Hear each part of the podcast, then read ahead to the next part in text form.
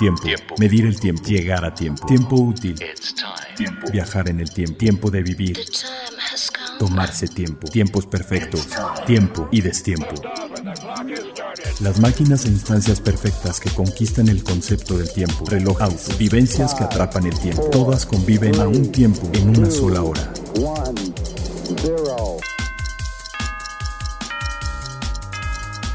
Hora local. Hora local. Hora local. ¿Qué tal? Estamos en nuestro segundo podcast especial del Salón Internacional de Alta Relojería, desde aquí, desde el San Regis, en el espacio que generosamente nos ha prestado eh, Tiempo de Relojes, la revista Tiempo de Relojes, y eh, Carlos Alonso, director del CIAR y creador del concepto del CIAR, del Salón de Alta Relojería. Y eh, pues tenemos un nuevo invitado especial, un buen amigo, un invitado especial, pero más especial. A los más importantes personajes y buenos amigos es a quienes les decimos gracias por tu tiempo. Gracias por tu tiempo. Porque nos va a hablar de muchas cosas, que es Ramón González. ¿Qué tal, Ramón? ¿Cómo estás? Muy bien, ¿y tú? ¿Qué tal? ¿Todo bien? Invitado recurrente. Invitado recurrente, ya, este, vamos, a hacer nuestro conteo como en Saturday Night Live, ¿no? ¿Cuántos, eh, ¿Cuántos invitados tenemos? ¿Cuántas veces han venido? Pues ya llevas dos, ya estás empatado. No, muchas gracias, este, la verdad. No, eh, no, muchas gracias a ti, gracias por tu tiempo, como decimos acá, eh, que es algo eh, bueno, hacemos, eh, es algo de verdad un gusto tenerte aquí y que nos platiques de, eh, pues de tus marcas, porque tú traes muchas marcas a México, te, has, te has batido como los grandes peleando por, por traer marcas independientes, por traer marcas que aportan algo diferente a la relojería. ¿no? Sí, fíjate que la esencia de nuestra empresa, Raconly Group, es eh, apoyar a marcas independientes. Siempre hemos estado trabajando con marcas independientes. Eh, a mí en lo personal, tú me conoces hace muchos años, eh, me fascinan los relojes, trabajo en lo que más me gusta. Poquito. ¿Te gustan un poquito? no, y este, y, yo creo que el motor de la relojería es la relojería indie. Esta gente que se de veras se, se faja con sus proyectos, con sus nuevas dinero haciendo creaciones, van contra viento y marea porque están luchando contra los grandes grupos que son fuertísimos económicamente y ellos a pesar de esta lucha hacen unas maravillas relojeras, ¿no? Entonces, eh, Group cada año invita a una marca independiente nueva para que presente, sin compromiso de que seamos distribuidores, además de nuestras siete marcas ya conocidas de, que distribuimos. ¿Cuáles son? Pues mira, tenemos el de Ron, que es nuestro eh, segundo año. El año pasado fue invitada. Eh, tenemos Custos, que tenemos ya 15 años distribuyéndola. Es una marca que tú conoces bien. Eh, después está Manufacture Royal, que tiene sus turbillones y sus dobles turbillones y el ópera, que es una. No, y un estilo muy definido, muy peculiar. sí, es su nueva colección ADN, que está increíble. Después tenemos Louis Monet, que, que se caracteriza por el, haber sido el inventor del cronógrafo. Eh, de Betún, que para mí es nuestra marca premium en mi personal gusto. Me gustan todas, pero. Sí, pero esa es, la que más te llega, ¿no? ¿Sabes qué tiene? Es atrevida, es, eh, rompe todos los cánones de la industria, ¿no? Es bien diferente. Tenemos dos, de, dos relojes en el Gran Premio de, de, de Este, muy, muy, me gusta mucho. Eh, Pierre de Roche, que es eh, una marca que quiero mucho eh, por la relación que tengo con los dueños. Estos vienen de una tradición relojera muy antigua de Dubois de Pré, que son productores de movimientos para, de alto nivel la industria, para la industria en general, de más de 100 años. Rudy Silva, que es nuestro, nuestro invitado de este año, que tiene unos turbillones espectaculares es artesanal 100%. Ojalá tengas un ratito. Sí, claro, claro a verlo. Está el, el, dueño de la marca. Y por supuesto Frank Mueller, que es nuestra marca más fuerte, ¿no? Por el momento. Tenemos un, una pieza padrísima que ya ves que cada año tratamos de presentar una serie limitada. Y tenemos dos series limitadas importantes en el año. El Rally Maya en mayo. Sí, que ese es eh, cercana a tu corazón totalmente, ¿no? Pues empecé de, de, broma participando en el rally y ahora patrocinamos y hacemos obra altruista. Entonces se ha, dado muy bien, ya estamos eh, planeando el nuevo modelo del 2020 para el Rally Maya con Frank Y Mueller. además te diviertes con tu coche. Ah, bueno, ¿qué te puedo decir? Que ya queremos cambiar este año, ya te platicaré. ok, ok. Y, y ahora en CIAR, el año pasado, presentamos el 15 aniversario del Crazy Hours. 15 piezas. eh, Uno de mis relojes favoritos. Yo creo que sin duda de Frank Mueller es mi reloj favorito. Yo también. Es, es, es eh, para mí, sin ser la complicación más. Eh, valga la redundancia, más complicada. porque o más llamativa, o más gritona, digamos, Es, ¿no? es como eh, icónica para nosotros. Sí, Nadie ¿no? ha hecho eso. No es un jumping hours muy interesante. Claro. No, además les recuerdo que re- eh, visiten nuestro canal de YouTube. Ahí tenemos un video que se llama. Formas locas de dar la hora. Exacto. Y entre esas formas locas está el más loco de todos, que es el Crazy Hours. Sí, te quedó padrísimo. Quedó Muchas divertido, gracias. quedó muy y divertido, entonces, eh, ahora traemos una, una serie limitada para conmemorar la mejor carrera del mundo. Ok, una que, que de verdad que, es. pues mira, ya México, el, el- el Gran Premio de México es la cuarta vez que, que- por cuatro años se le ha dado el premio a la mejor carrera del mundo. Y, Y yo bien estoy seguro, además. yo estoy seguro que este año también se lo va a llevar. Y entonces quisimos hacer algo para conmemorarlo. Hicimos una serie de 100 piezas, eh, 75 en carbón forjado, esqueleto. Hijo, ese está bien bonito. Está interesante con la correa de Alcántara, como los volantes. como los volantes, sí. exacto. Y 25 piezas en oro rosa. Ok. Y seguro ya ha de haber trancazos por esas Pues piezas, fíjate ¿no? que vamos muy bien, no me vas a creer, llegaron a la aduana ayer en la noche. Hoy pudimos sacar cuatro piezas para tener en exhibición. Vamos contra reloj para presentarlo, pero eh, vale mucho la pena. Eh, ojalá y la gente se dé una vuelta al CIAR. No hay mejor lugar para ver todas las novedades que el CIAR y vale la pena visitarnos. Sí, definitivamente. Y además, eh, creo que el grabado que le hicieron a, a ese reloj del personaje este creado que es el Mario Hachi. ¿Y sabes por qué se llama Mario H, no? Sí, por mariachi, ¿no? Pues sí, porque la gente que no habla español es mariachi. Así, mariachi. Mariachi Ah, en es buena inglés. idea, ¿eh? Es del eh, la gente en inglés pronuncia mariachi, mariachi, Mario H, mariachi. Y ahí salió. Ah, está bueno Por eso, eso. es Mario H. Pues sí, la Vamos verdad es que a es un buen tenerlo. personaje, ¿eh? Va a venir el Mario H mañana. Ok. A las 6 de la tarde Ah, los pues tenemos que esperamos. hacerle ahí Ojalá y unas vengan a fotitos. Sí, sí, sí. Claro, por supuesto. Es Nada, como el stick de la del Sí, claro, programa pero es un de stick- Top Gear. stick- stick Nadie le ha visto la cara, siempre anda con su casco, Y su sombrero. su sombrero y su traje de charro. Ok, es un Nomex de charro, ¿no? Exactamente. O sea, es- Sí. está muy bueno, está muy bueno el personaje, la verdad.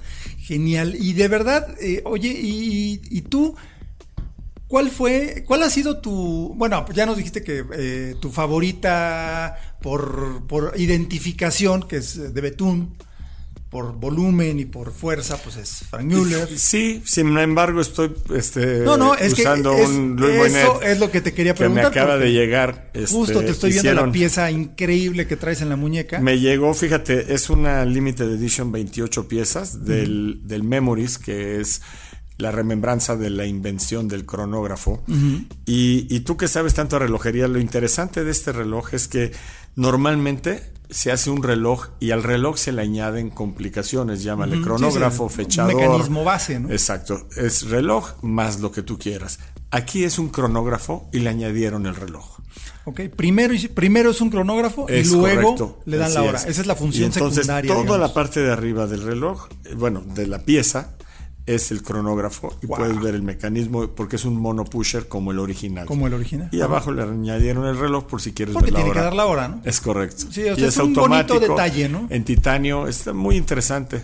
Además, titanio debe ser muy cómodo porque es un reloj grande, de que es 45 milímetros, ¿no? Sí, yo creo que es Es un reloj 46. grande, este, de, un espesor bastante notable. Indicadores pero en zafiro, tiene muchos detalles. Y este, como te- todos los Louis Monet, ¿no? Ah, sí, es Louis. Monet, además, ¿no vino Jean-Marie? No, Jean-Marie está, manda saludos, Ah, eh, ama nuestro país, viene cada vez que puede, ahorita está trabajando por allá. Ok, no, pero es que Jean-Marie tendrían que conocerlo, es un personaje Sí. que verdaderamente eh, él adquirió los derechos de la marca y demás, pero se transformó en la reencarnación de Louis Manet. es ¿no? correcto, pues, parece que, que vive en la época de Louis Moinet. Sí, sí, sí, es, es de verdad todo un personaje y vive su marca y ahí es donde uno entiende esa pasión que despierta la relojería, que, que de repente es un poco difícil de entender y más difícil de explicar para uno que le gustan Pero- los relojes, explicarlo hacia afuera luego es un poco Sí. complicado. Es, ¿no? es una persona apasionada de lo que hace. Ahora estuvo un poquito delicado de salud, ya está bien, gracias a Dios, pero mientras estuvo, eh, se dedicó, por ejemplo, al diseño de una pieza única para México. Claro. Y esa pieza, no sé si tuviste oportunidad de verla, este, es ya lo vi una creo que nadie más lo pudo ver. Nadie más. Se Nadie más, porque se fue. Eh, les comentamos de esta pieza en el podcast, me parece que es el episodio 23. Les comentamos de esta pieza única con el calendario azteca, en la carátula, calado, con todo grabado partes de meteorito, aventurina, todo grabado a mano. Del meteorito Allende, que es la es el, el objeto más antiguo que la misma Tierra. ¡Wow! es impresionante. Entonces, este cuate se dedica y se dedica en cuerpo y alma a hacer las cosas. Y ese yo creo que fue un gran acierto hacer ese reloj. No, y se nota, primero porque se vendió de inmediato, y luego se nota también en el, nivel de detalle, el nivel de cuidado, y que cada detalle significa algo, ¿no? No es meramente estético. Que digo, cumple su función estética, luce muy bien, pero se le añaden esos detalles por una razón, ¿no? Y eso es como que el toque de Jean Marie. Ahora, si quieres ver algo interesante, tú que sabes de relojería, eh, tenemos un doble turbillón muy especial. Tú sabes que el doble turbillón eh, es un reto a la ingeniería relojera, pero no sirve más que para eso. Sí, para lucir. Para show off. Bueno, hay dos marcas solo en la historia que tienen un doble turbillón que tienen función los dos turbillones. Y una es Grubel y la otra es Custos. Ok, a ver, cuéntanos de Custos. Eh, el de Custos es un doble turbillón que es en, los dos eh, turbillones están relacionados con una especie de transmisión. Sí, un, un engrane diferencial. Exactamente. Entonces, según la posición del reloj, utiliza el turbillón derecho o el izquierdo ah. para eh, la energía y para... Eh, sí, tal cual un diferencial. Exactamente. Grubel y, ahora este, Custos. Todos los demás son es para mostrar estéticos, básicamente. Sí, porque lo puedo hacer, ¿no? Es correcto, que también es un gran no, no, es muy válido. Y hacer un turbillón que gire uno puesto del otro no es fácil. No, no, no, para Eso lo tiene Louis Moinet. Oye, qué bien está eso. Sí, eres bienvenido a que lo veas. Una digo, ya, ya vi algunos, pero vamos a, a, tener más tiempo. Es que hemos andado corriendo precisamente produciendo este podcast para que pues tengan todas las novedades y más que todas, más que todas las novedades como tal, es hablar con los que las traen, con los que las tienen, con los que conocen y eh, han, hecho llegar a México de alguna manera estas piezas y o, las han hecho ser lo que son, ¿no? Entonces, ese es, también un, poco eh, el, el, enfoque que queremos darle, ¿no? Sí, fíjate que yo me gustaría que tu auditorio le ponga atención a, hacer un esfuerzo, si les gusta la relojería, a visitar el CIAR. Claro, y ver otras marcas, ¿no? No se imaginan, si nunca lo han hecho, no se imaginan lo que es poder ver 48 diferentes marcas, sus mejores piezas, sus piezas especiales. son 48 filosofías diferentes, 48 ideas, 48 formas de resolver. De veras vale la pena, los invito. Es muy amigable el ambiente. Todas las marcas te abren la puerta te dan explicaciones. No tienes que comprar. De veras vale la pena. Eh, es cultural. Sí, ¿no? Definitivamente no se lo pierdan. Acá los vemos por el CIAR y también eh, no dejen de darse una vueltecita. Eh, es más, los tus relojes Louis Monet los encuentran y, Frank Muir los encuentran en Perlón Cronos, ¿no? Es correcto. Ahí en Mazarik 431 o, en, Arts. Pedregal. Ahí encuentran eh, pues prácticamente todas tus marcas, ¿no? Todas están ahí. De Betún también. De Betún, de verdad vean de cerca los de Betún si no tienen chance de venir. El acabado de esa marca es, otra cosa. Además, el, azul que logran en el titanio. Y esa base de calor. no tiene pintura, no tiene nada más que tratamiento de temperatura. Y el nuevo Yellow Tones, que es titanio, que lo llevan a una temperatura y se pone amarillo. Qué increíble. No, luce increíble. Además, luce más interesante que si fuera oro. Así es. Porque es un amarillo diferente, ¿no? Y nadie más lo ha hecho. Nadie más lo ha hecho. De verdad, dense una vueltecita ahí a Masari 431 o a Arts Pedregal para que conozcan de cerca estos relojes. Y eh, pues ahora sí que, como decimos acá, gracias por tu tiempo, Ramón. Eh, gracias por venir a platicarnos de, todas las maravillas que traes. Y de todos modos, aquí todavía tenemos eh, más podcast y seguiremos contando con tu visita. Claro que sí. ya sabes que esta es tu casa, cuando quieras. Les agradezco mucho, de verdad. Vale mucho la pena venir a verlos. No, buenísimo. Muchas gracias, Ramón. A ustedes.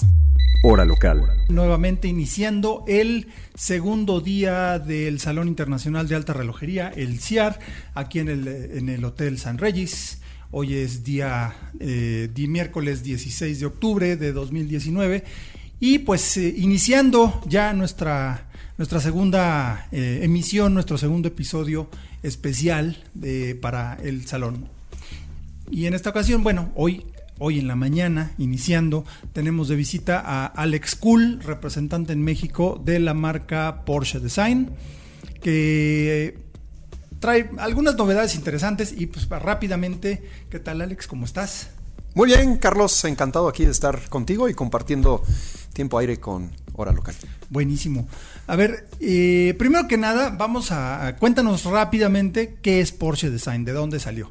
Mira, Porsche Design, pues es eh, uno de los bebés de Ferdinand Alexander Porsche. ¿Te acordarás? Ferdinand Alexander, el, diseñador, el diseñador del, del 911. Exactamente. Eso fue en 1962.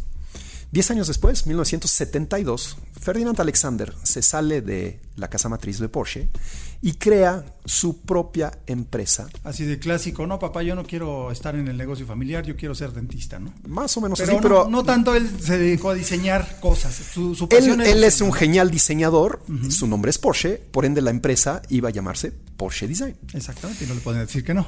Ese año, o mejor dicho, los dos años anteriores, Porsche con el mítico 917 ganó por primera vez los, la gran, eh, los 24 horas de Le Mans en 1970 y 1971. Así es, el primero fue con Porsche Austria y el segundo fue con eh, Martini Racing.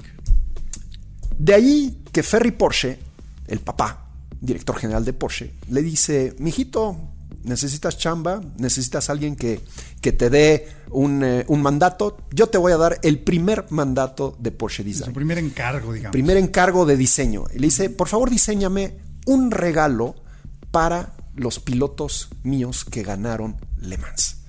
Se pone a pensar Ferdinand Alexander y encuentra la inspiración donde siempre la ha encontrado, en los coches, en, eh, en, el, en, el, tablero y se da cuenta que los tableros de los Porsches, tanto el 911 como el de los de carrera de las 24 horas de Le Mans, eran negros justamente para evitar la, el reflejo, ¿no?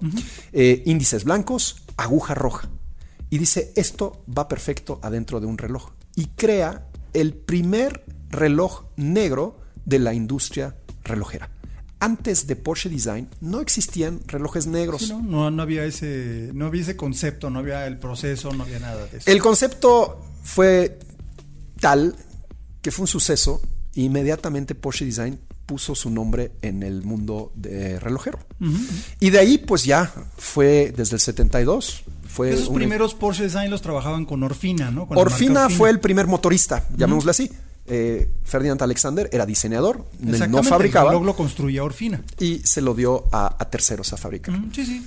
Oye, y una cosa aquí interesante como contexto, el Porsche 917 fue muy importante para Porsche porque si bien tenía ya muchas victorias en las categorías pequeñas en diversas eh, competencias, porque Porsche empezó a ganar desde casi desde que empezó a existir en 1948, pero la, eh, siempre eran las categorías pequeñas, con motores eh, por debajo de 1.5 litros. Y la primera vez que tuvo un coche para ir por todas las canicas fue con el 917, que de hecho presentó muchos retos técnicos importantes para Porsche porque nunca habían hecho un coche tan rápido. Entonces no sabían cómo se comportaba a altas velocidades porque lo que sabía Porsche de aerodinámica era únicamente para reducir la resistencia al aire. El 917 sí era muy aerodinámico, pero también era muy inestable a altas velocidades. Y estamos hablando que alcanzaba tranquilamente arriba de 350 kilómetros por hora. Hasta 2.5 segundos para arrancar a los 100 kilómetros por hora para 1972. No, no, aún no, a una hora es mucho. O sea, un coche que te da 0, a 100 en 2.5 segundos es un coche extremadamente rápido. No es para la época. Ahora sí que siempre he dicho que la, la velocidad es una moneda que no se devalúa. 200 kilómetros por hora son 200 kilómetros por hora ahorita y hace 300, digo, hace 100 años, ¿no?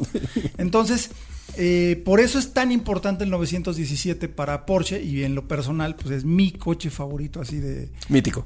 pero es mi coche favorito, o sea, si, si puedo yo escoger uno en toda la historia, hablando del que quieran, es el 917, porque además técnicamente fue el último coche prototipo que era legal para la calle, técnicamente. Tenía direccionales, limpiadores, llanta de refacción, o sea, tenía cosas para coche de calle. Pero bueno, ese fue un paréntesis ahí. Entonces, ahora, Porsche Design creó ese primer reloj y luego también tiene otros eh, hitos importantes como el primer reloj de titanio. Correcto, eso fue en 1980 y es ya, digamos, el capítulo 2 de Porsche Design, porque tal fue el suceso comercial con Orfina que Orfina no logró eh, suplir las cantidades necesarias. No, y de hecho creo que también el problema que tuvieron es que eh, Orfina no le encontró al titanio que quien pudo trabajar el titanio, porque fue idea de Ferdinand Alexander hacer un reloj de titanio, también inédito. Correcto. Quien logró hacer eso fue IWC. IWC, International Watch Company, quien en 1979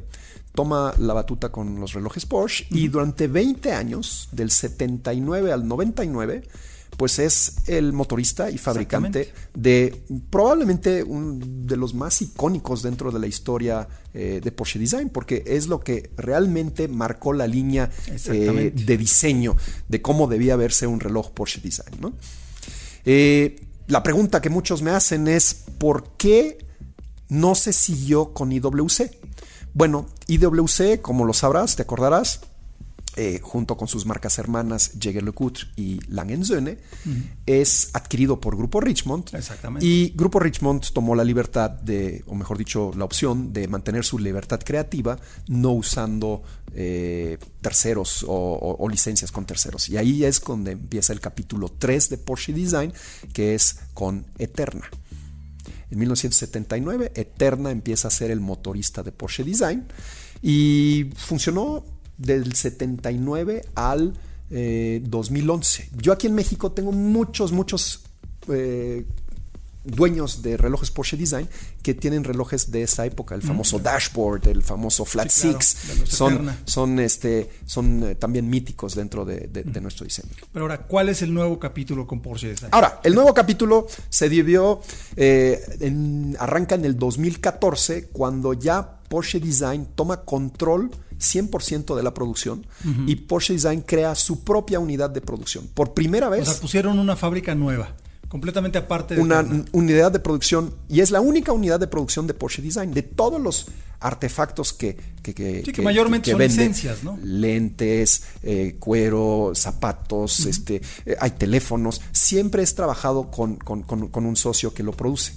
En relojes ya somos nosotros mismos los que es esto, esto es importante, o sea, quiere decir que Porsche Design tiene, controla y no solamente lo controla Porsche Design, sino que lo controla también Porsche, porque a través del tiempo, aunque esta casa fue creada por Ferdinand Alexander, siempre Porsche mantuvo una, una pequeña parte en eh, accionaria. Sí, sí. Y esa pequeña parte empezó a hacerse mayoritaria y hoy a adquirir esas acciones. Fueron adquiriendo y hoy en día ya es 100%. O sea, somos una empresa 100%. Porque ya falleció Ferdinand Alexander. Hace algunos años falleció lamentablemente. Hace que como seis años, ¿no? Más o menos. Más o menos seis años. Me acuerdo haber escrito un artículo para una revista para la que escribía en aquel entonces. Exacto. Hice un artículo sobre el fallecimiento de Ferdinand Alexander y su impacto en la industria relojera, que ya vimos cuál es. Y a ver, ¿Qué nos trajiste ahora? ¿Qué traes al CIAR? ¿Cuáles son tus juguetes en el CIAR? Bueno, hay un juguete, a ver. Bueno, a mí el, Actuator es un modelo que me gusta mucho, que es evocador de aquel primer, eh, el Chrono One, el primer reloj negro, ¿no? Eh, tanto el primer reloj negro como el primer reloj de titanio. Como que unen, ¿no? Porque tenía, tenía los pulsadores integrados. Y este, este bueno, si es que me hablas del, del, monoblock actuator, vamos a tocar base con este, ¿no? Ok, empezamos con Este monoblock actuator, si te fijas, tiene algo revolucionario a nivel de los pulsadores, porque no solamente se parece a ese primer reloj de titanio en donde los pulsadores estaban integrados, pero lo revoluciona porque ya no hay pulsadores. No, ya no, exacto, ya no, por lo menos no hay a la vista, ¿no? Y técnicamente tampoco no los hay porque ya no son pulsadores. Lo que ahorita hay es un balancín, directamente inspirado del balancín que encuentras en un motor de, este, de Porsche en donde el movimiento giratorio de, un cigüeñal se ve transformado en un movimiento de sube y baja o, vertical de los... Este, un movimiento alternativo. De, las válvulas, exactamente. La edición que estamos presentando aquí en el Salón Internacional de la Relojería es una nueva versión llamada Acid Green, verde ácido.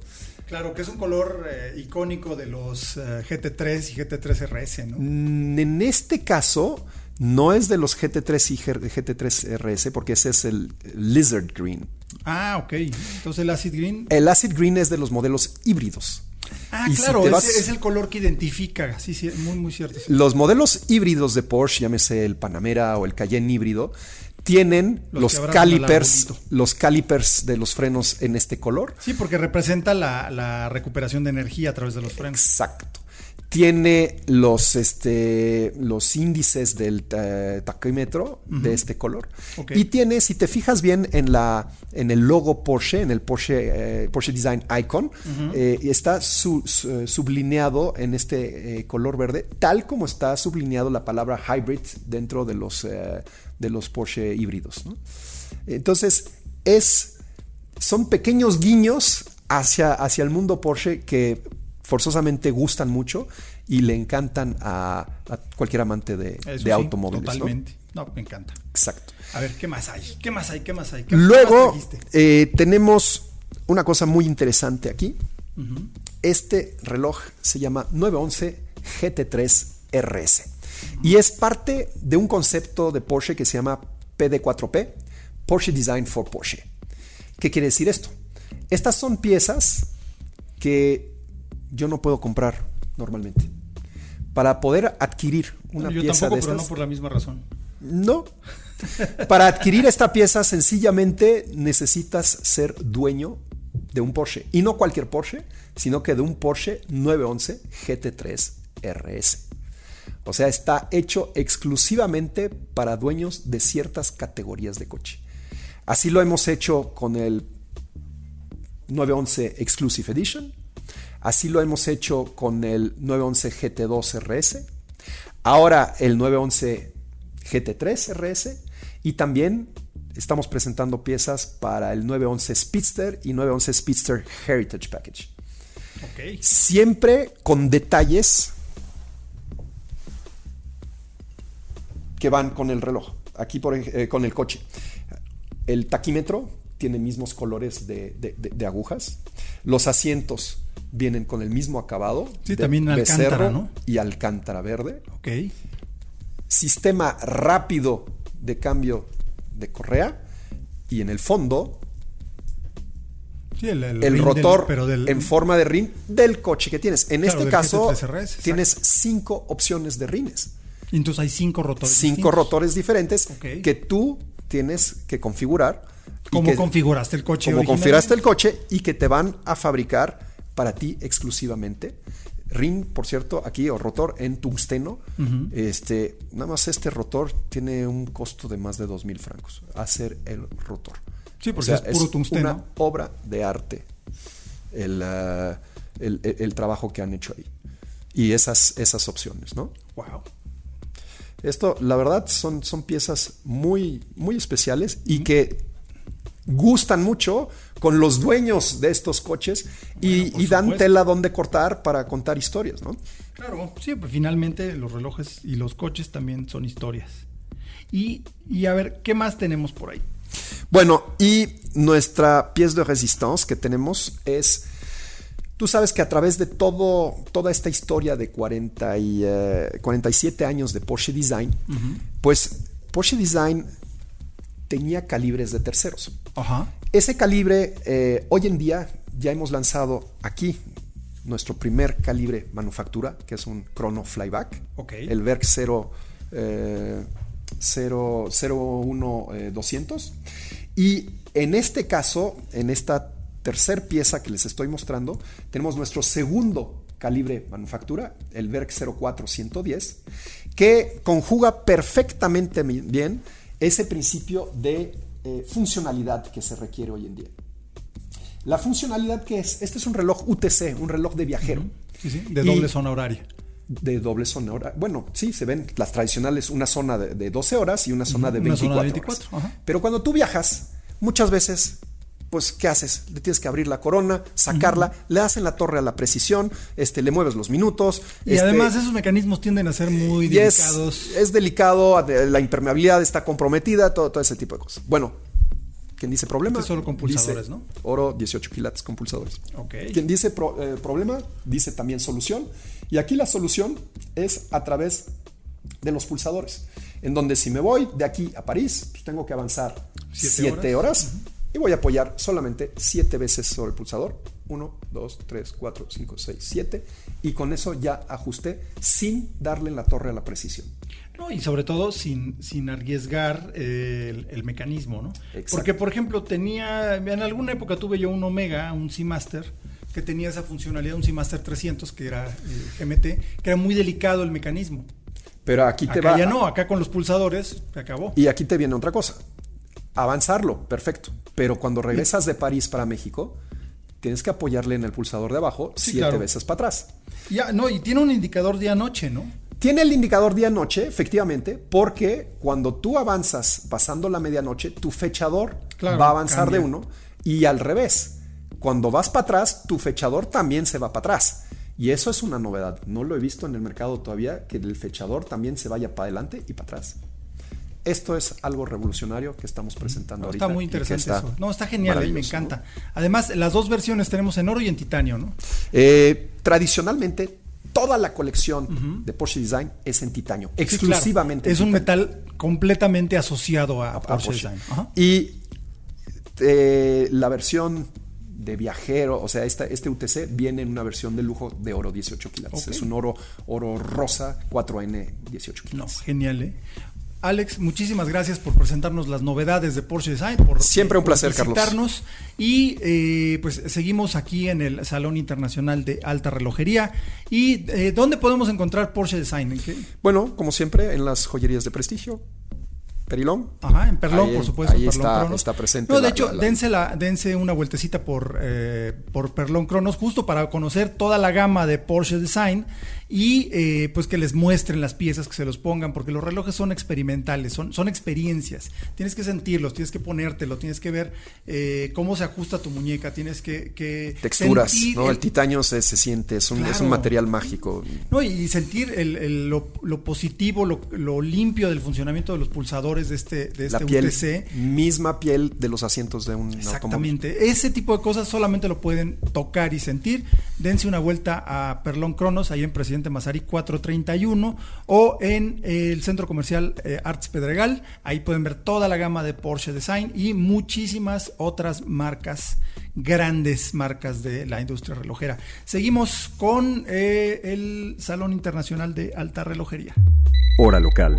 Y volvemos con más del Salón Internacional de Alta Relojería y llegó un momento que habíamos estado buscando y esperando durante parte del primer día y literalmente todo el segundo día, pero por fin logramos atrapar a Raúl Ramos, brand manager de Piaget para eh, México y Latinoamérica, ¿no? Correcto. A toda Latinoamérica. Y de verdad, qué bien, bienvenido Raúl. Muchas gracias. Un verdadero placer estar contigo, Carlos. No, bueno, este, el placer sí. es todo nuestro porque eh, lo que trajo Raúl es una pieza. Bueno, de por sí le- les invitamos a que se den una vuelta por nuestro canal de YouTube y vean el, eh, el unboxing del Piaget eh, Altiplano Ultimate 910P, el eh, altiplano automático, un reloj súper, súper plano de 4.3 milímetros de grosor. De verdad, difícil de creer, pero es difícil de creer ese. Este yo creo que es imposible de creer. Nada más porque lo tengo aquí enfrente, puedo decir que sí existe, que no lo han platicado. Ya que eh, Raúl trajo con... Bueno, les invito a que vean ese video para que eh, eh, vean un poco más de lo que es el concepto de Piaget, de la maestría en relojería ultra delgada, que de verdad... Y es increíble. Y en este reloj, pues se ve todavía más. Les voy a platicar lo que tiene aquí con nosotros Raúl, que es el Piaget Ultimate Concept, presentado el año pasado. En el Salón de Ginebra, correcto. Exacto, en el Salón de Ginebra. Y bueno, ya no te, no te robo más tiempo. A ver, cuéntanos tú qué es el Altiplano Ultimate Concept. Bueno, Piaget desde, desde los años 50, año 57, cuando lanzó el movimiento 9P con 2,3 milímetros, el, el 12P, movimiento automático, y hasta hoy, eh, o sea, el mecanismo medía 2 milímetros el 9P y 2.3 el 12P, automático. Exacto. Que para la época eh, fue, un, fue, un, furor. Pero para cualquier época. Ninguna manufactura era, era capaz de conseguir esos, esos niveles de, delgadez. Desde entonces Piaget bueno, pues ha labrado un expertise y un know-how en movimientos ultraplanos eh, muy, muy merecido. Eh, como así se ve en toda la colección altiplano, el 910p que comentabas. Eh, pero le ha dado una vuelta de tuerca eh, Piaget con un reloj concepto que se presentó en el Salón de Ginebra, como bien dices, el año pasado, llamado Ultimate Concept Watch, que es el reloj más plano del mundo, con tan solo 2 milímetros de grosor. Ah, bueno, pero ya el 9P medía 2 milímetros, ¿no? Sí, pero el movimiento. Ah, o sea, aquí todo el reloj aquí estamos hablando que es todo el reloj mide 2 milímetros, de grosor. 2 milímetros es para que tengan una idea. Tomen una moneda de 5 pesos, péguenle un pedazo de cinta Durex y pónganse en la, en la muñeca, un poquito más grande, y eso es el grosor del altiplano Ultimate Concept. El grosor de una moneda de 5 pesos. Ahí nada más. Y es todo el reloj. O sea, tiene. Eh, ¿Cuántos componentes tiene? Eh, tiene como 289 componentes. Es decir, tiene truco también. ¿eh? Es decir, tiene más, tiene más componentes que algún movimiento Piaget automático, cuando lo normal es que un movimiento automático tenga más, componentes ah, bueno, que, uno mecánico manual. Claro. Lo que pasa es que se cuentan componentes eh, repetidos, es decir, tiene un poquito de truco esto. No, bueno, pero, de cualquier manera. pero el, el, el, hito y, el, y, el, y el, logro que consigue Piaget con este, con este reloj es transmitir ese expertise y know-how que tiene Piaget en movimientos ultraplanos. Eh, es interesante que en los últimos tiempos, cuando hemos lanzado el 900p, 910p, siempre ha habido alguna marca que, bueno, pues ha batido el récord, lo cual es muy interesante y yo le sigo animando a todas las marcas. Claro, es una pelea muy buena. Efectivamente, porque al final eh, nunca ha sido considerado eh, el movimiento ultramarino como una complicación. No, no, pero, pero sí tiene una complejidad. Simplemente el, movimiento ultraplano ya tiene una complicación en sí. Sí, no, no, es maestría, es, una maestría completamente Entonces, es, Es, una buena, un, buen, una buena época porque todas las o muchas de las marcas parece que se suman al carro y bienvenidos sean y, y maravilloso. Aquí Piaget tiene mucho que decir, el 75% de todos nuestros nuestros movimientos son ultraplanos. Es decir, no hay ninguna manufactura suiza que tenga tanto número de movimientos ultraplanos dentro de su portfolio. De, no, bueno, porque eso sí hay que, hay que mencionar, o sea, Piaget es una manufactura integrada verticalmente, tiene el control de todos y cada uno de sus componentes y eso sí no es una cosa fácil de lograr y eso te permite hacer cosas como esta obra de arte que tenemos aquí enfrente, una obra de arte de 2 milímetros de grosor. O sea, una cartulina ilustración, o sea, un, pedazo de cartulina ilustración es de ese grosor. Y aquí estamos hablando de doscientos y tantos componentes, un reloj mecánico con un barrilete, una cuerda, un eh, tirete, sistema de ajuste, transmisión, manecillas. He de decirte que prescinde de barrilete, prescinde de... Ah, sí, o sea, todo está... Todo a ver, a ver, eso, cuéntanos. Es interesante porque el barrilete, lógicamente, nos hace ganar espesor. Claro, sí, eso es un dos engranes más. Entonces es una de las patentes que tiene este reloj. Prescindimos de barrilete y de tapa de barrilete. O sea, todo viene. La jaula está invertida y tenemos la visión directa de la espiral. O sea, aquí tenemos, vaya, es como el concepto de que, se usó en el 900p, que la platina es parte de la caja. O sea, no hay platina, sino la caja. Claro, o sea, la caja. pero vamos un paso más. En el 900p ah. y 910p, eh, cualquier reloj tú eres un experto relojero, está compuesto de cuatro capas, por así decirlo. la caja eh, eh, inferior, la pletina con el movimiento, la esfera con las agujas y la tapa de la caja con el cristal. Son cuatro capas de cualquier, cualquier reloj de cualquier marca. Pero aquí sí volaron un par de, capas, ¿no? Eliminamos una capa, por así decirlo, es decir, eliminamos la pletina. Y entonces el movimiento va alojado en la caja luego la esfera y luego la tapa con el cristal. Son tres capas. Ok. En el Ultimate Concept Watch eliminamos una capa más, es decir, solo tenemos dos. Quiere decirse que la caja, la caja eh, inferior sirve también de, eh, lleva también el bisel, eso es una, una, capa, y la siguiente capa ya es el movimiento alojado en la misma, en la misma caja y el cristal. Sí, porque la, carátula donde van las manecillas, donde está la indicación de la hora, está en una recesión dentro del mismo mecanismo.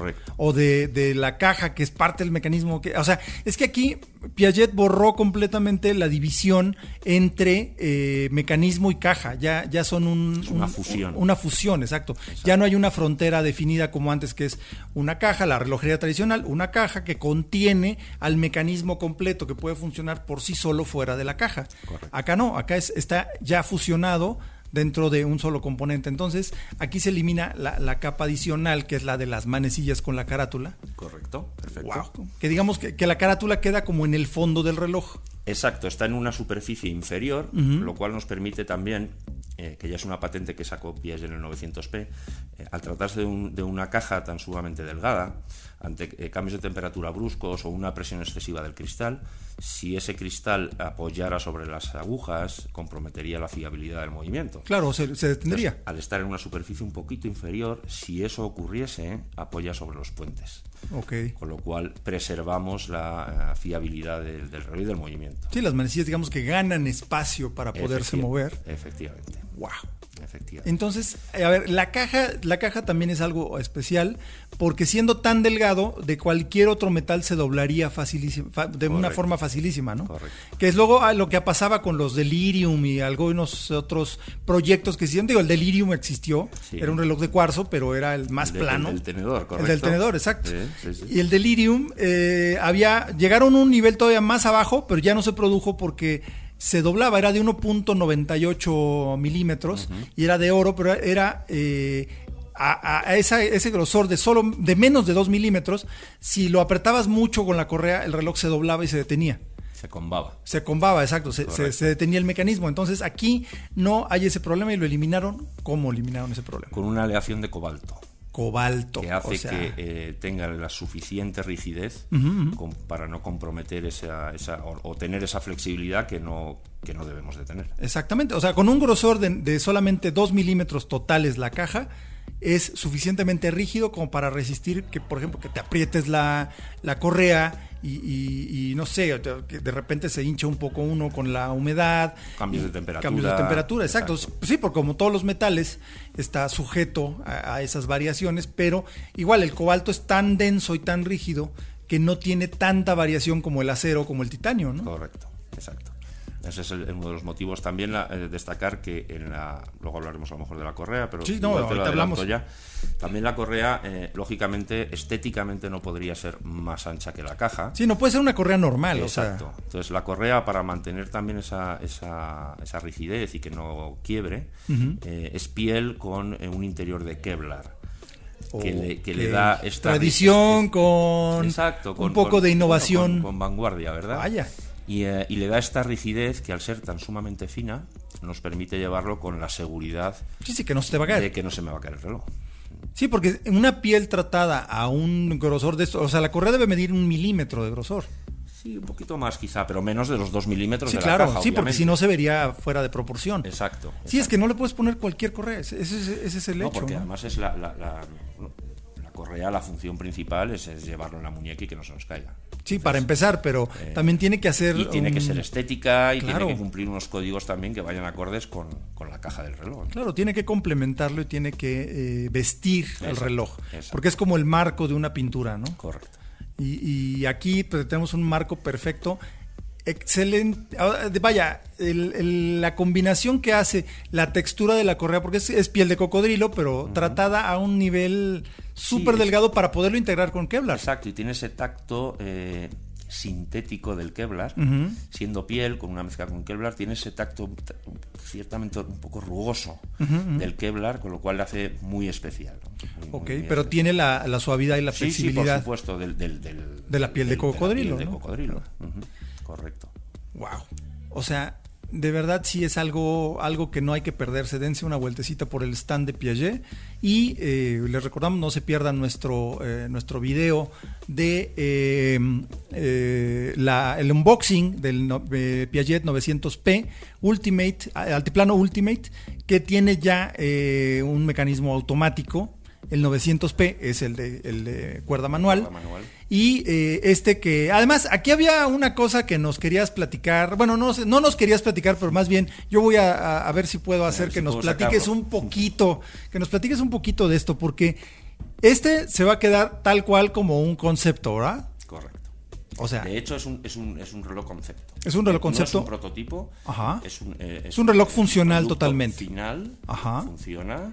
Eh, pero se creó como reloj concepto precisamente para expresar lo que es Piaget capaz de hacer. sí, demo- una demostración de poder, Exacto. digamos, ¿no? Bueno, O de saber hacer somos, relojero. somos más humildes que eso, Bueno, pero bueno. sí, pero sí de, de- de- de- de, bueno, de poder eh, enseñar a, a coleccionistas, amantes de la relojería, eh, lo que Piaget es capaz de hacer y de, y de, y de bueno, pues de batir récords, quizás, ¿no?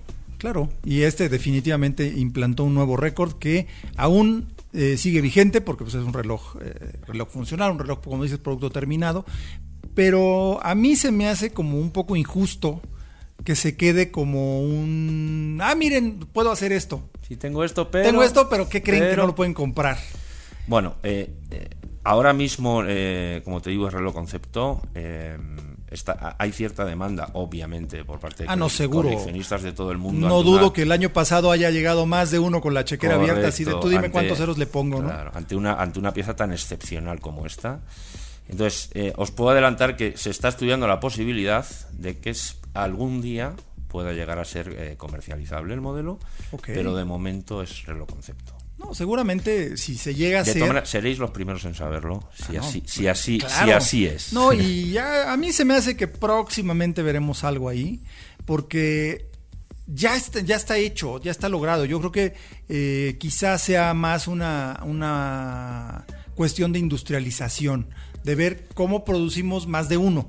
Porque producir uno porque no es el problema, ¿no? En el supuesto caso de que, de que así fuera, en, en un futuro cercano, eh, hay que tener en cuenta que en, la manufactura de Piaget eh, este tipo de este tipo de piezas, la alta relojería, la, la- la realiza un mismo relojero durante todo el proceso. Con lo cual la capacidad de producción eh, es muy limitada, porque es Sí, un movimiento totalmente. muy, muy, muy, muy complejo. Sí, ese sí, no, y, y no creo que sinceramente no me atrevo ¿no? a adivinar cuán- cuál sería el número de piezas que se podrían fabricar anualmente, pero no creo que más de dos. Sí, no, no, además es, es si se llegara a comercializar, ojo. eh, Claro, no, además es- me imagino que la- las máquinas de, de CNC para producir el, eh, la caja con ese nivel de precisión, porque la caja lleva como es la eh, la caja es también la platina, tiene diversas perforaciones y, y Y unos- soportes, y puentes, troqueles para poder soportar los demás componentes y los puentes y demás y que se atornillen piezas a, a eso. Exacto. Entonces debe ser una eh, verdadera, eh, un verdadero dolor de cabeza producir eso en un metal tan duro y tan rígido como el cobalto, porque pues solamente con, con herramientas de diamante y no duran mucho además, ¿no? Entonces, Correcto. yo creo que debe, debe ser una de las consideraciones que tengan pendientes ahí el, eh, el cómo hacemos que... Para que, voy a dar un pequeño dato, solo el último dato, para que vea la, la- la- la- la diferencia, digamos, el- el- la distancia que hay entre la parte de abajo de la caja y el primer componente del movimiento son Ok. 0,12 milímetros. O sea, ni una hoja de Un papel. pelo, un pelo de cabello humano son eh, 0,7, 0,8 milímetros. Es decir, es La una, cuarta ve- parte. una vez y media, no, es Ajá. un poquito más, Ah, un poquito 0,- más. 0,12. Una vez y media un cabello humano. Es decir, entre la piel, cuando lo llevamos puesto, y el primer componente del, del movimiento. O sea, es, es algo realmente eh, inverosímil. No, totalmente, pero además lo, lo increíble es que sí es inverosímil cuando lo platicas. Sí, dos milímetros, el grueso de una moneda de cinco pesos. Pero lo estamos viendo y ustedes lo van a ver también, eh, lo pueden ver eh, también en, en todas nuestras redes. Y de verdad, sí existe, sí hay un reloj que mide 2 milímetros de espesor y es un Piaget hecho en Suiza, manufactura 100% integrada y nos ha dejado boquiabiertos, como a todo el que ha visto este reloj desde principios de 2018. Y pues ojalá lo, lo viéramos de, de producción, no porque podamos comprar uno, pero es que realmente ese no es el punto. El punto es que lo que le aporta la relojería a esto, ¿no? Es, es como, te digo, yo, yo digo que demostración de fuerza, tú dices demostración de saber hacer relojero. Y sí, a fin de cuentas, dentro de incluso entre la, la guerra que traen ahí un par de fabricantes muy importantes, uno de ellos Piaget, eh, por el reloj más delgado y todos los récords mundiales. Yo creo que los únicos que ganamos somos nosotros, los amantes de la relojería, ustedes también que aman la relojería igual que nosotros, y pues el, el mundo de la relojería. Esto es una, son innovaciones, son eh, ideas, son técnicas, son formas de hacer, porque además el cobalto no se había usado en relojería. Prácticamente no. Es, es transferencia técnica de otras industrias para la relojería. Entonces, Híjole, pues muchas gracias Raúl, muchas gracias, por tu tiempo. Un placer. Y de verdad, eh, gracias por enseñarnos, por dejarnos ver y prácticamente tocar el eh, altiplano Ultimate Concept que de verdad sí lo deja uno boquiabierto. Échenle un ojito, dense una vuelta aquí al Salón Internacional de Alta Relojería y pues seguimos eh, ofreciéndoles todas las novedades, pero así de cerquita como con Raúl, que nos platique de viva voz qué es lo que traen. Y además, aparte de eso, ¿qué más trae Piaget? Aparte de este, ¿qué más trae Piaget ahora? Ya vimos el 910p, ya hicimos hasta un unboxing, pero también había algo en el, en el Polo S, ¿no? Había algunas novedades. Sí, sí. Hemos, eh, este año se ha lanzado una serie limitada del Polo, del Polo S con esfera de color verde y correa verde. Ah, ya es que, es que el verde es el nuevo azul, ¿no? Porque el azul era el nuevo negro. Sí, efectivamente. Y, quién sabe si el año que viene igual tenemos amarillo, no lo sé. Igual es demasiado atrevido. No, no, pero, bueno, el verde... Pero, sí, es una, es una serie limitada, como ya hicimos el año pasado con otro modelo. Eh, la, digamos, la colección regular de Polo es con brazalete de acero y con brazalete de, piel y caja de oro también. Eh, pues eh, es una costumbre ya todos los años sacar una serie limitada con diferentes animaciones de esfera y con correas de colores diferentes. Eh, también en la, en la, parte femenina tenemos, tenemos también mucho que decir. a ver, pues no, porque además hay que recordar que Piaget tiene un, saber hacer y una tradición como, como joyero. O sea, Piaget tiene, tiene una colección de joyas históricas y actuales y todo, pero son una cosa así espectacular. Si están en eso de las esmeraldas, rubíes, diamantes y demás, Piaget hace unas creaciones increíbles. Yo les invito a, todo, a todos vuestros oyentes. No, sí, dense una vuelta. Dense una, vuelta. una vuelta van a descubrir unas colecciones ¿Y de dama qué traemos? Porque traemos relojes joya, ¿no? Tenemos un par de, piezas de relojes joya con, con, un concepto bueno muy innovador. Hay un modelo que se llama Twice porque es reversible. Okay. En la propia caja tenemos dos movimientos de cuarzo, pequeños movimientos de cuarzo, uno a las 12, otro a las 6, de tal manera que cuando ah, le damos la vuelta... Sí, lo, giras, exacto, y tiene una carátula arriba. engastado en diamantes con más de eh, 20 quilates en el brazalete y 20 quilates en la caja. Bueno, necesitamos una dama muy elegante y muy eh, fuerte. Efectivamente. Para que lo cargue. Es uno de los, de los ejemplos. Y luego la colección Possession, que es la, la relojería movimiento, el bisel que gira, con diferentes versiones, oro blanco, oro rosa, en acero también, pues más, más eh, accesible en, cuanto a precio. Y por supuesto la colección Gala, que es, es como la, tope, ¿no? el máximo exponente de feminidad hecho reloj. Eh, yo les invito a todas las las mujeres que estén oyendo esto, que se acerquen a verlo, que lo sientan, que se lo prueben, una malla milanesa que parece una segunda piel y que ah, es realmente extraordinario. No, genial. Oye, de verdad, muchas gracias Raúl. Y eh, pues seguimos con más del CIAR y pues eh, por lo pronto vamos a admirar un rato más este Ultimate Concept porque de verdad tenerlo aquí no es para no es algo trivial, de verdad muchas gracias por habernoslo mostrado y seguimos en el CIAR 2019. Hora local. Pues ahora, en, este, en esta ocasión vamos a tener una marca muy especial, una marca joven, que la verdad me parece de lo más interesante que hay por varias razones, eh, que es Reservoir, que significa reserva o eh, almacenamiento. Eh, estoy acá con François Moreau, el, el, CEO, creador, fundador de la marca Reservoir. ¿Qué tal, François? Gracias. Estoy muy bien, me, encanta estar aquí en, México. Es un país estupendo y mucha gente es apasionada con, con relojía. es, es, eh, es un placer para mí. No, bueno, muchas gracias por hacer todo nuestro, porque además, eh, como también estamos haciendo un pequeño video en esta ocasión, eh, trajiste muchos juguetes, trajiste muchos coches, eh, juguetes, los, los conceptos que hay detrás de Reservoir. ¿Cómo, cómo definirías Reservoir? reservoir es muy simple. Um, la inspiración de Reservoir de, de, nuestros relojes son las contadores de coches, de aviones, de Como barcos. Los, los medidores del tablero. ¿no? Exactamente. Y todos estos eh, contadores funcionan como solamente con una... una sola aguja. Una sola, uh, no, ¿O manecilla? hand, manecilla, manecilla, sí, uh, que se va de una posición cero a una posición máxima y que vuelve. Okay. Y en relojía se llama un, un minuto retrogrado. Uh -huh. so, un día estaba conduciendo mi coche y cuando está, estaba mirando a mi, mi contador, mi taquímetro, Ajá estaba fascinando porque me gustan mucho, mucho los contadores, por supuesto, y yo ve un minuto retrogrado. Y entonces vuelve a casa y empecé Empieza a diseñar, eh, la- las, las colecciones de reservoir. So, funciona siempre como tres, eh, con, con tres complicaciones. Minuto retrogrado. ¿Se puede eh, Sí, claro, claro. de hecho, acá estamos a la cámara. So, funciona como eh, una manecilla aquí. Ajá, se que va acumulando, va avanzando hacia, hacia el lado derecho. Exactamente, Ajá. de 0 a s- 60. Ajá.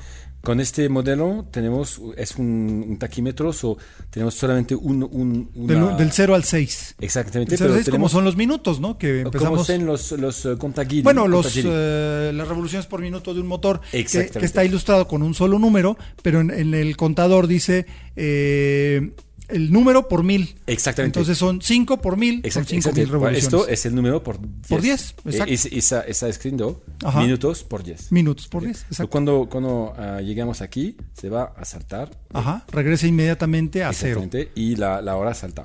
Y al, al, al bajo tienes una reserva de marcha, Que es como, el- una gasolina. Sí, el contador de combustible, del de medidor de combustible. El medidor, exact- exactamente. So, ahora está relleno, pero te, te, te, te dice cuánto, se, cuánto energía te, queda en la... No, bueno. La verdad es que es una, son, son unos relojes súper limpios y además, en lo personal, son de mis do- dos de mis complicaciones favoritas: las horas saltantes y los minutos retrógrados. Porque sí, incluso la, la posición en la que están las horas, que es hacia, hacia lo que sería las 6 en un reloj eh, de lectura normal, eh, ahí aparece la hora saltante, pero aquí en este reloj, por ejemplo, aparece como 08 que eh, eh, es similar a los que traen caja secuencial, ahí te indica en qué velocidad, en qué engrane estás. Sí, sí. ¿No? Entonces, o sea, la, la similitud y la, el, el ADN automovilístico está más que obvio. Pero incluso había visto yo uno, un modelo de los tuyos que es el Longbridge, Sí. que es como evocador de los coches ingleses, de los, de los roadsters, de los instrumentos Smith, que en ese entonces llevaban ese tipo de, esa marca de instrumentos, ¿no? Exactamente. Pues Smith o Jaeger, ajá. marcas muy, eh, muy eh, conocidas. Eh, la- el contador de la Mini es, eh, para mí es icónico. Eh, es, Sí, sí, es algo- buenísimo. Es muy vintage, muy, tiene muchos detalles.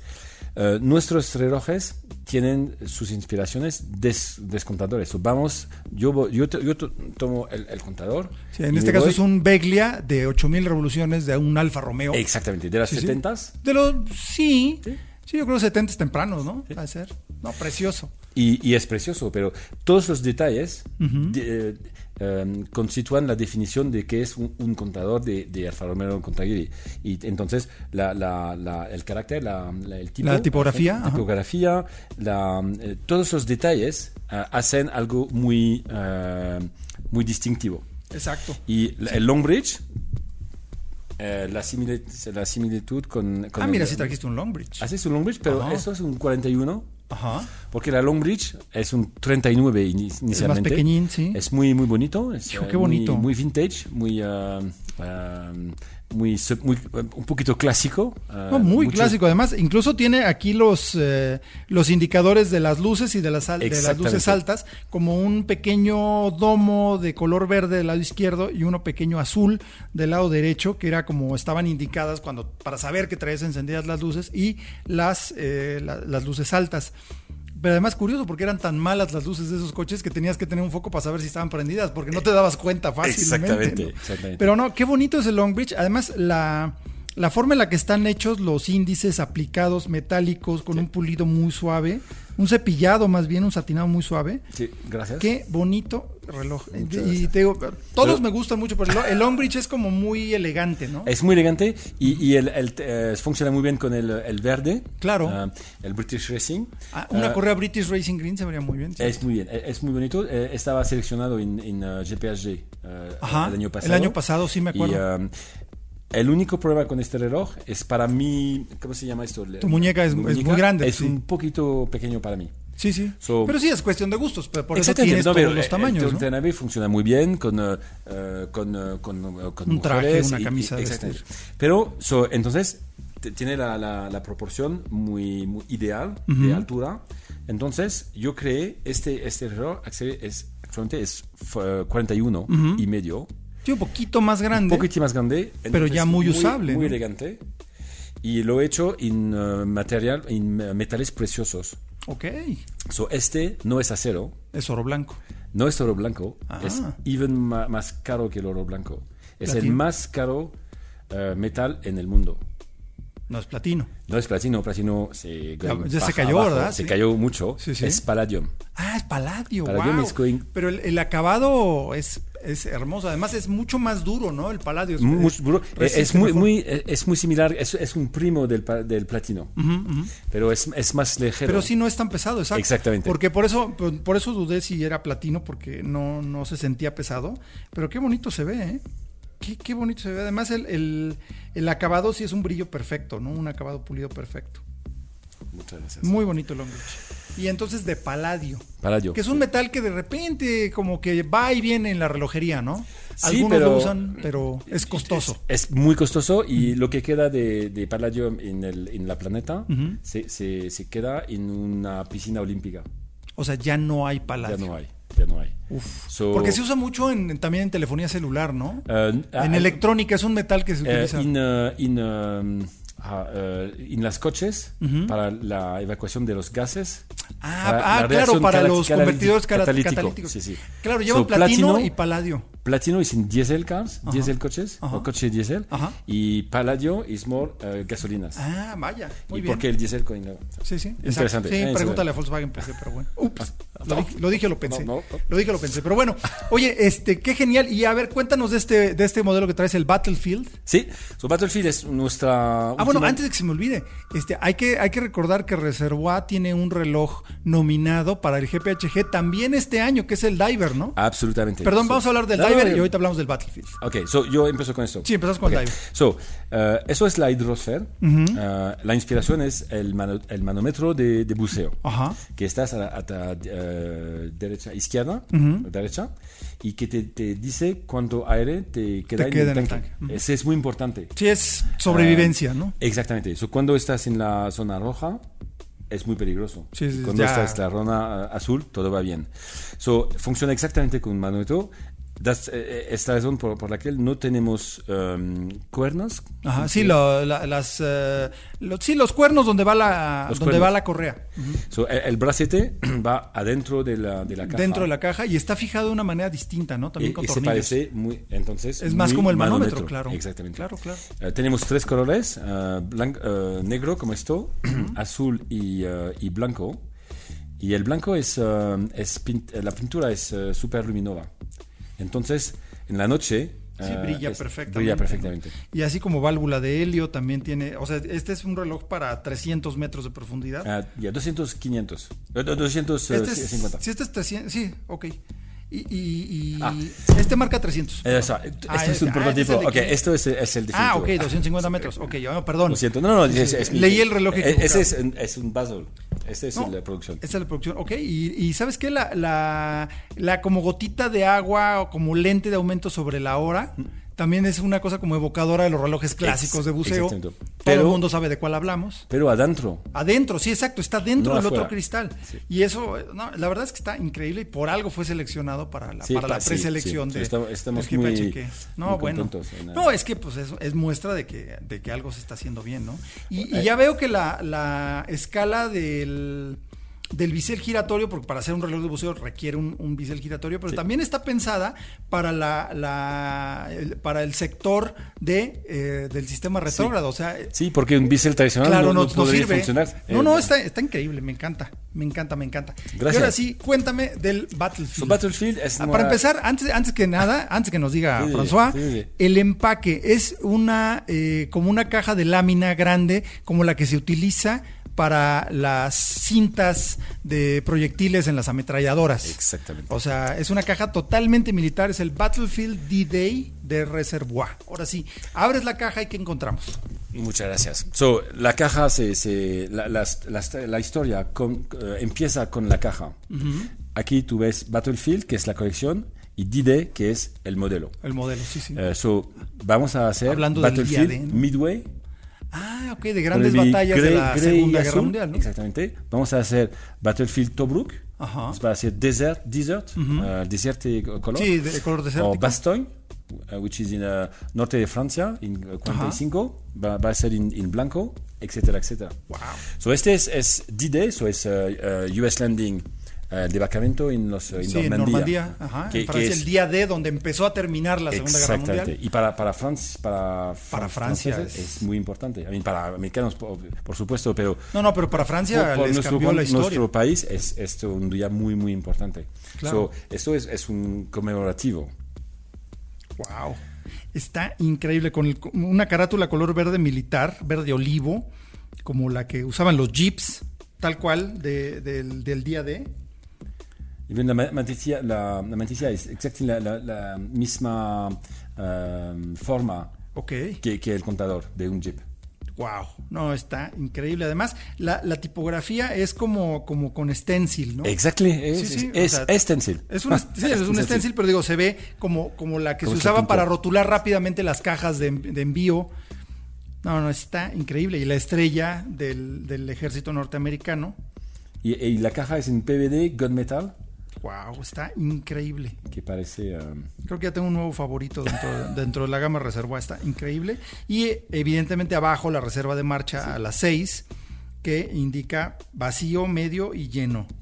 Con la reserva, de- o sea, el, mínimo de la reserva de marcha marcado en rojo. Sí. No, está increíble el Battlefield, eh, la verdad. Qué bonita pieza, qué interesante, qué evocadora. Y Muchas es un, gracias. un homenaje.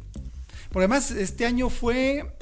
Bueno, sí es. eh, bueno, no voy a hacer cuentas, pero bueno. es- este año fue un aniversario cerrado. Sí, fue, eh, fue pues un- 75. 75 años, exacto. Y yo estaba el 6, 6 of, of junio Ajá, el 6 de junio.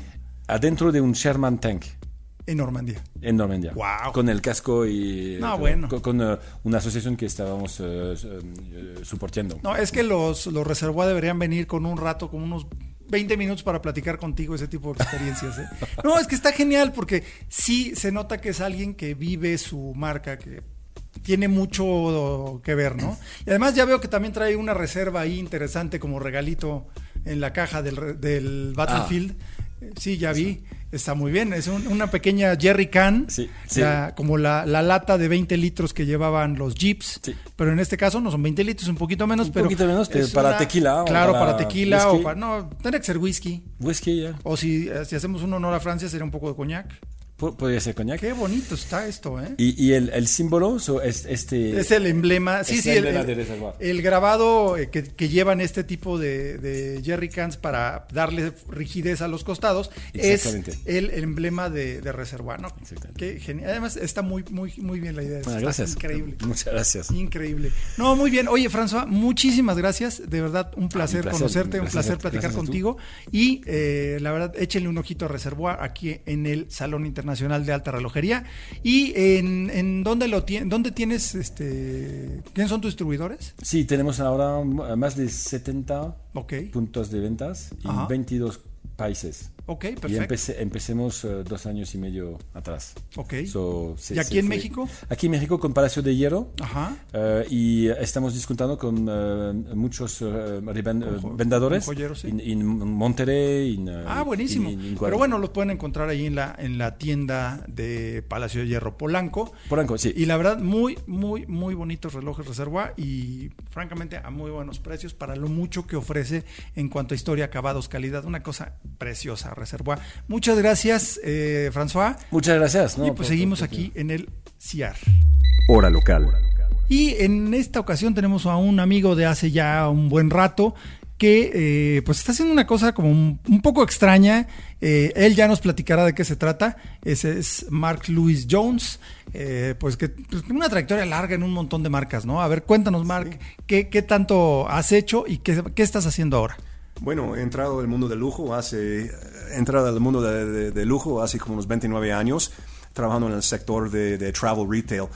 Pero eh, más reciente, en 2007, yo empecé trabajando con, con Distributors, con Rick Delacroix, eh, manejando eh, por la región del Caribe, Hublot y algunas otras marcas en su portafolio.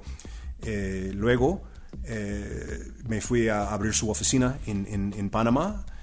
Tenía una oportunidad también, conjunto a ellos, a gestionar un proyecto con Victorinox, pero con las maletas, ¿no? Victorinox. Travel Gear.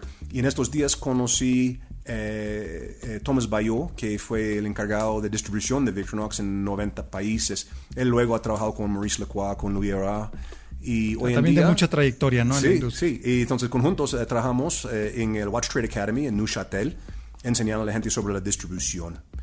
Y, O sea, sobre el negocio de la relojería, ¿no? Exacto, dentro de la fábrica y hasta el punto de venta. Y en eso, hablando del tema de, de distribución tradicional y la disrupción que hemos visto en plataformas digitales y eh, ahora eh, el nuevo, la mezcla de, de harmonización de, de- retail, por decir, eh, mucha gente nos ha preguntado que "Mira, hablan ustedes bonitos sobre estos temas, pero ¿qué pueden hacer? Muéstranos qué, qué, qué hay. Entonces eso es como ya entré este nuevo iniciativo que apenas lanzó el día 11 de octubre de este año. Ok, entonces, para empezar, eh, lo que tengo aquí enfrente es un reloj. Eh, pues me da un- una impresión como el, el tipo de relojería, como la tradición de Breguet, que Sí. tienes un, una... eh, predominantemente ves el calibre, ves la mecánica y la carátula donde están las manecillas y el- de la hora es como más pequeña, como que tiene menos importancia. Es más importante lucir lo mecánico que, eh, que dar la hora. Digo, tiene que la- dar la hora porque siempre lo hemos dicho, es- tiene que ser un reloj. Y encontramos doble, doble rueda de balance, o sea, dos osciladores. La verdad es que eh, es muy desconcertante porque eh, se ve una- un reloj muy, eh, pues muy bien diseñado, muy, muy elevado en apariencia. Eh, se ve un, un reloj costoso y de verdad se ve muy, muy bonito. A ver, cuéntanos de qué se trata esta marca, porque además lo raro es la marca, ¿no? Porque es eh, B Alfa 1110D. Así es. ¿Qué quiere decir eso? Bueno, es un poco críptico, pero en realidad es el apellido de fundador de la marca. Y Es enf- eh, Bayot, ¿no? Bayot, sí. Eh, el, el doble L este, pronunciado igual- exactamente como en español. Pero el enfoque de, de, de iniciativa no fue tanto por, por la marca ni por el reloj, pero fue por el concepto de, de disrupción, para enseñar al mundo una manera diferente de distribuir el reloj. Pero queremos eh, presentar un producto pues bonito también y con buen ojo, eh, Carlos, eh, mencionando de Breguet o tal vez de, de Jacques Draw. eh, los diseñadores han colaborado eh, mucho en diseño con el Swatch Group. ¿ya? Ok. Entonces, o sea, si hay allí algún gen por ahí perdido. ahí viene un poco de ADN de- de- del diseño. Eh, fue concebido en Suiza, fue eh, diseñado en Suiza, pero hemos armado todo al extranjero. ¿Ya? En ok, Asia. fuera de Suiza. Sí, fuera de Suiza. Entonces, la primera vista se parece como un reloj que vale mucho más lo que es. Ah, no, totalmente. Además, Sí. eh, aquí hay una acotación importante porque en Suiza el, eh, el costo de fabricación, el costo de la mano de obra es muy alto por la cantidad de beneficios, lo alto de los sueldos de un trabajador en Suiza. O sea, la producir en Correcto. Suiza es muy costoso. Sí, Y absolutamente. generalmente se, se- se refleja en los costos al consumidor de los productos suizos, ya sea eh, chocolates, medicinas, relojes, Exacto. todo lo que nos llega de por allá. ¿no? Pues fíjate que si hemos eh, eh, fabricado el reloj en Suiza, el precio eh, actual sería fácilmente treble de lo que es. Pero lo, lo interesante es que hemos eliminado mucho del costo eh, por eliminando la cadena de distribución, o sea, el supply chain, por decir. ah, entonces la venta, ¿cómo es? ¿Es directa? Sí es, y aquí es la parte más interesante. Pero debe que empezar con una palabra que hemos inventado que se llama afluendor, que es un, un, un acrónimo sobre tres palabras, de, de embajador, de influenciador y de vendedor. Entonces estamos dando chance al, al comprador de reloj de los principios 333 personas, que son nuestro grupo alfa, O sea, los primeros que, que van a adquirir su, su reloj Exacto. Bayot. Son nuestro, nuestros afluendores. De ellos sí pueden comprar el reloj.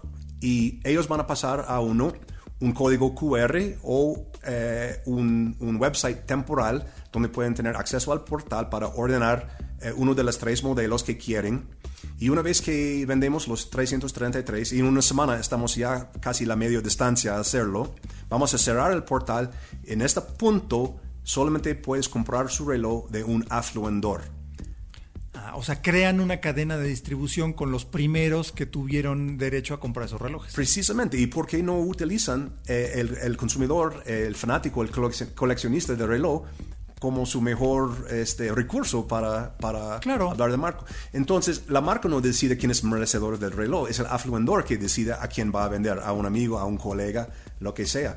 Y cada uno que adquiere un reloj Bayo eh, tiene chance de vender cuatro derechos, básicamente. Y a cada persona que se lo venden, también tiene enseguida cuatro derechos de venderlo hasta que nos agotamos la oferta, la cantidad de este, particular, este ejemplar en particular. Lo bonito es que no es un pirámide que alguna gente piensa al principio, porque no hay regalias. El único premio que hay es que una vez que el afluendor vende sus cuatro relojes, recibe uno de nosotros totalmente gratis lo que puede mantener por sí mismo, lo que puede obsequiar a, a un ser eh, querido o que puede vender para recuperar su, su inversión inicial. Ok, entonces a final de cuentas, si todo funciona como está planeado, Sí. tienes tu, los primeros 333 tienen su reloj gratis. Sí, así es. En un sentido es correcto. De hecho, no, cada persona que compra, porque esta se perpetúa a través de la cadena hasta que se acaba los 9.999 ejemplares del modelo que, que O sea, solamente visto. va a haber 9.999. Exacto, de cada uno. Hay De cada uno que modelo, es claro. de acero eh, con acabados en plata, acero con acabados en, en eh, azul marino y otro que es el two-tone de oro y acero. Guau. Sí, ya, muy, muy, muy, muy atractivo. Oye, está, está bien interesante eso. Y te digo, de verdad, la, la apariencia sí es de, de un reloj mucho más costoso. Se ve muy bien hecho. O Gracias. sea, no, te digo, notamos que no hay eh, acabados manuales y una cosa así, que eso siempre se nota en un reloj como un Lange o como en un Patek, una cosa así. Se nota ese, ese tipo de. que no hay acabados eh, de alto lujo, pero son acabados muy bien hechos, muy limpios, bien terminado y, y se ve francamente muy bien, ¿no? Sí, sí, no, muchas y gracias. digo, ya eh, pondremos algunas fotos más. Ya pusimos una por ahí en Instagram eh, ayer para, para, para hacer un, un teaser de qué pensaban que era esto.